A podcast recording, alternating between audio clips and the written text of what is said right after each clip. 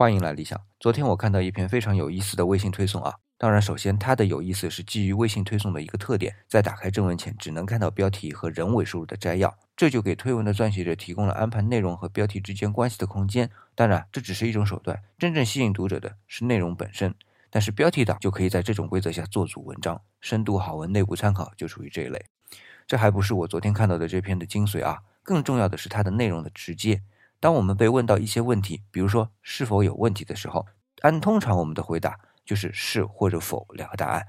但是当这些问题是比较敏感或者不愿意用是和否来回答的时候，就会又是解释又是分析，甚至还会驳古论今，到最后呢都不给出一个明确的答案。